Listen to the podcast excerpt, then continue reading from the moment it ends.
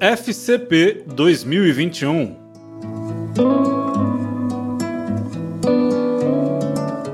Boa notícia!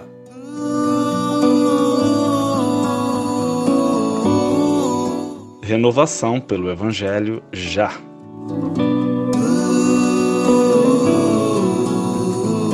Muito provavelmente você já ouviu falar que Pelé foi o jogador mais jovem a conquistar uma Copa do Mundo em 1958.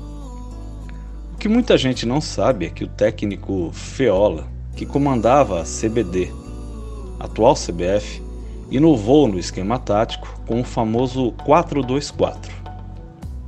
Anos mais tarde, no comando da CBF, Scolari implementou uma tática conhecida como 3-5-2 e obteve sucesso na Alemanha. O mesmo jogo, as mesmas regras, o mesmo campeonato, mas times e contextos distintos. Não, você não está no devocional errado. Gostaria de introduzir esse tema com o um exemplo anterior para ilustrar a nossa necessidade da renovação pelo e somente Evangelho de Cristo. A Bíblia é a mesma, Deus não mudou.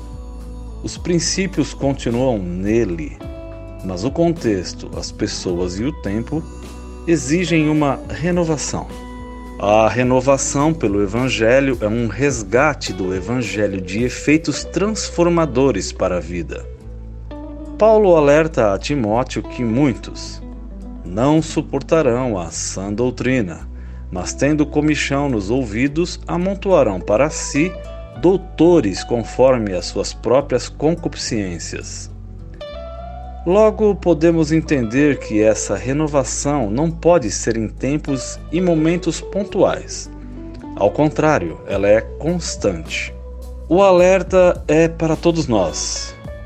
Existe um perigo em negar a necessidade de renovação constante pelo Evangelho, pois o resultado é que indivíduos e igreja experimentem uma lenta morte espiritual Precisamos urgentemente desejar que o Espírito Santo tome nossos corações e vidas, trazendo pessoas interessadas, pecadores arrependidos e crentes espiritualmente renovados.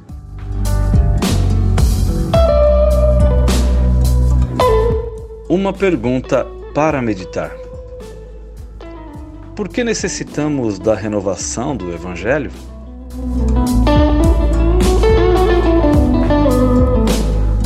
Nesse dia, converse com Deus em oração.